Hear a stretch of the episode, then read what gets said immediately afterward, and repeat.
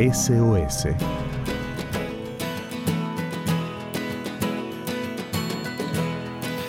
Muy buenas tardes amigos de Radio Nuevo Tiempo Argentina, muchas gracias por acompañarnos una vez más en este espacio que, bueno, lo llamamos SOS, como bien decía la presentación, y donde eh, conversamos, ¿sí? Acerca de las emergencias de la vida. Las emergencias eh, por definición, eh, son estas situaciones imprevistas, ¿sí? Situaciones que tienen que ser resueltas eh, lo antes posible.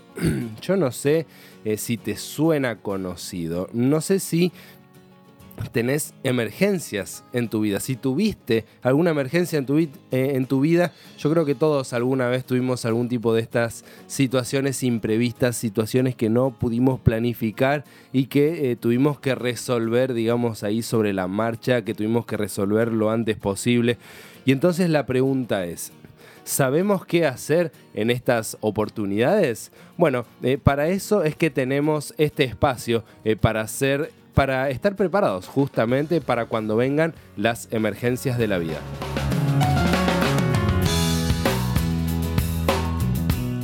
Hoy quiero empezar hablando acerca de un tipo de emergencias y que son las inundaciones, ¿sí? Eh, y entonces, en las inundaciones, eh, podemos decir que se, en las inundaciones se conjugan causas naturales y, causas humanas, ¿sí? Son los factores que se pueden conjugar para que se den las inundaciones. Y bueno, hablando de las causas humanas, se encuentran las cuestiones geográficas y los, y los asuntos meteorológicos, eh, claro, ¿no? ¿Verdad?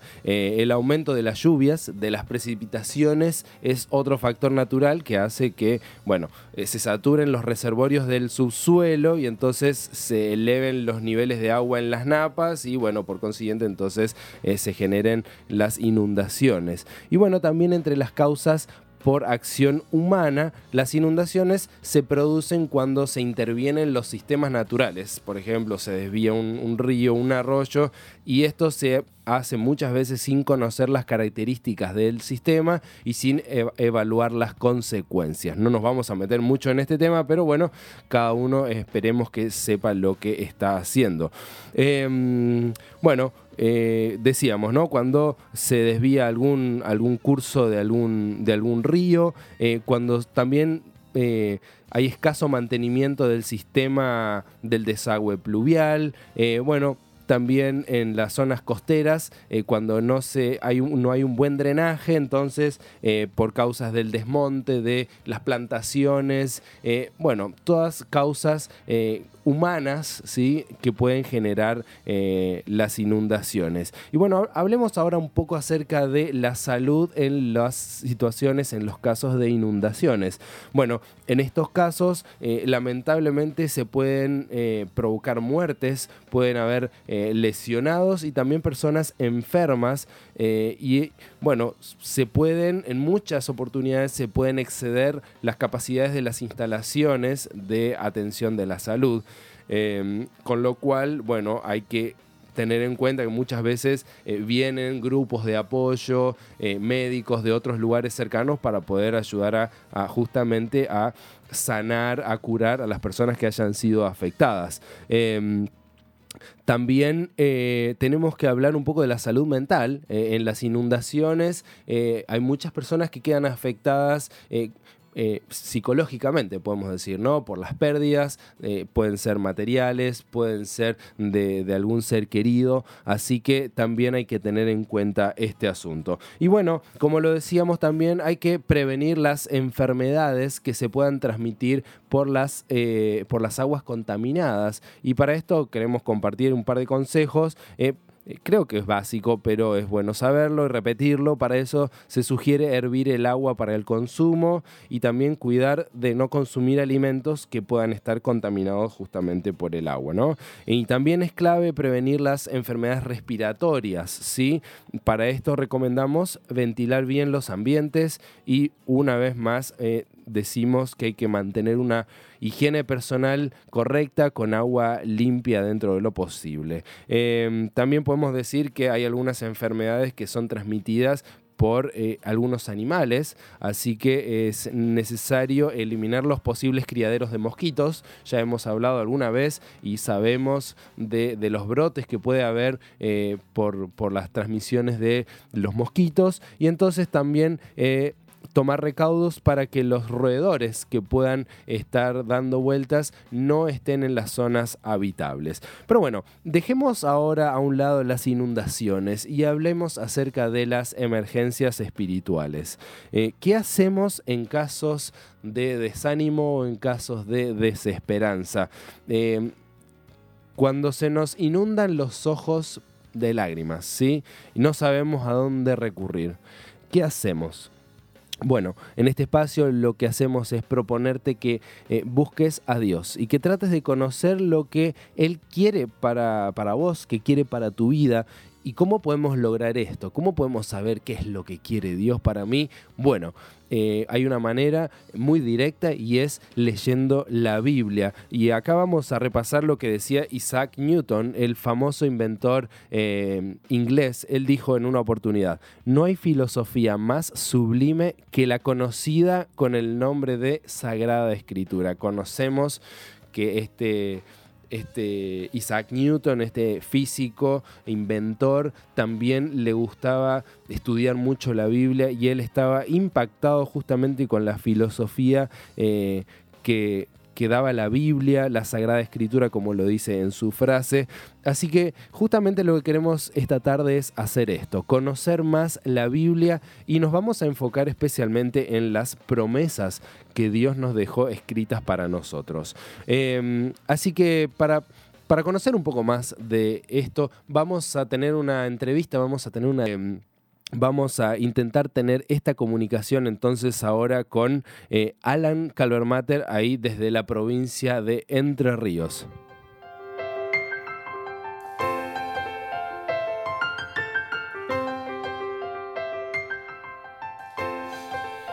Bueno, y como lo decíamos, eh, ahora tenemos nuestro momento de eh, charla, de entrevista. Eh, hoy nos está acompañando Alan Calvermater, como lo decíamos.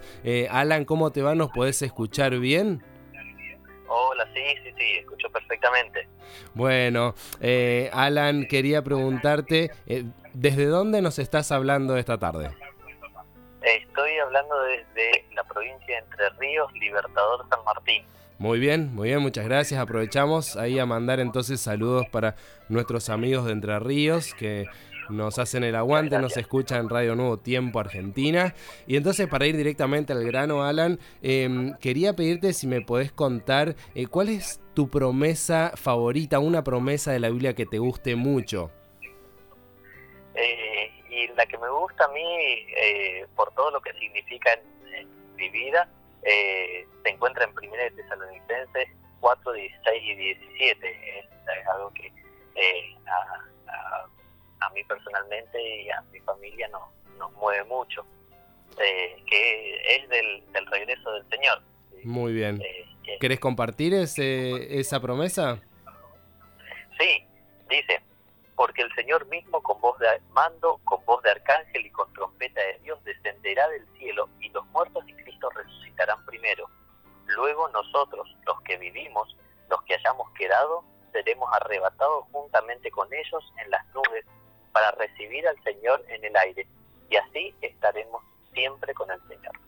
Mira qué lindo. Bueno, eh, para poner un poco en contexto, entonces, acá este, este versículo nos está mencionando eh, la, esperanza de la venida, el regreso de Jesús a la tierra, ¿verdad? Y entonces, ¿cómo se van a dar los hechos en ese momento especial? Eh, Alan, yo sé que vos tenés una experiencia personal bien interesante, muy particular con respecto a, este, a esta promesa. ¿Quisieras compartirnos con nosotros un poquito esta historia?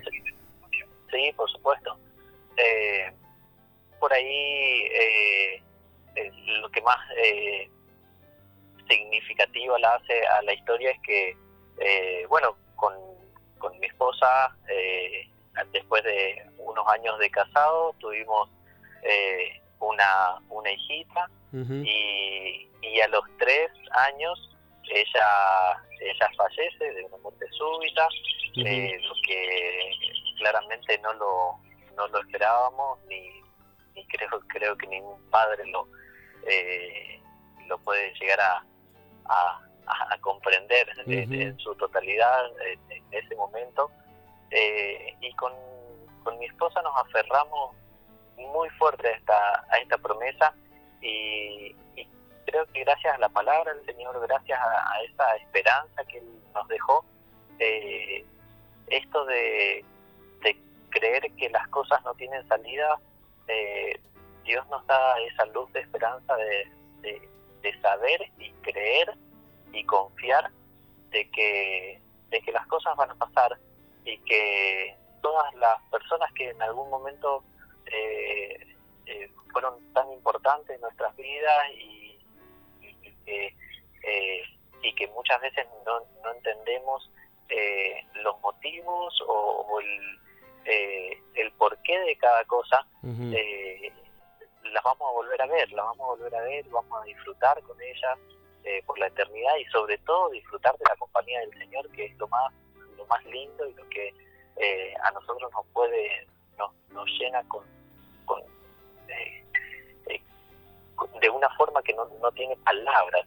Claro, a eh, ver. Realmente, sí. yo estoy pensando, Alan, yo tengo una hija de tiene casi dos años y de verdad te escucho hablar con una tranquilidad, con una paz y no sé, personalmente lo siento, se me llega a morir mi hija, esa fuente de alegría, bueno, a veces también de, de, desafíos, ¿no? Pero... Eh, y vos lo hablás con una tranquilidad, lo hablás con una paz. E, evidentemente esta promesa que está en la Biblia para vos te da tranquilidad, te da paz. Y en este contexto yo quiero preguntarte, y ya para ir terminando, em, ¿para vos es, es seguro eh, confiar en las promesas que están en la Biblia? ¿Qué te parece? nuestro caso nos salvó la vida. Nosotros cada día que, parecía que, no íbamos a poder pasar del día a día, lo último que hacíamos era abrir la Biblia, leer esta promesa y saber de que, de que eh, las promesas son reales y las promesas se cumplen. Qué lindo. Eh, por eso es importante creer en las promesas. Qué lindo. Bueno, Alan, muchísimas gracias por dedicar este ratito para estar con nosotros. Te mando un abrazo grande para vos, eh, saludos para, para, toda tu familia y de verdad muchísimas gracias. Bueno, muchas gracias y saludos a toda la audiencia. Gracias, buenas tardes. Las promesas nos salvaron la vida. Eh, sí, decía Alan, y gracias Alan por, por dedicar un ratito para conversar con nosotros esta tarde. Em, esta promesa que, está ahí en el libro de Primera de Tesalonicenses 4, 16 y 17, hablándonos de la, vuelta, del regreso de Jesús, esa esperanza tan linda que... Eh, podemos tener gracias a lo que nos dejó Dios ahí en la Biblia, ¿verdad? Eh, la, la muerte no es el fin de las cosas, ¿sí? Esa es parte de la, de la, esperanza. Dios nos prometió que tiene el poder sobre la muerte y que va a demostrar ese poder especialmente cuando Él regrese a la tierra. Así que a no desesperarnos eh, ante la muerte y a confiar en las promesas de Dios porque nos salvan la vida, como decía Alan. Eh, soy Jona Kairus y nos volveremos a encontrar, si Dios lo permite, el próximo miércoles a las 4 y cuarto de la tarde para hacer esto que es SOS.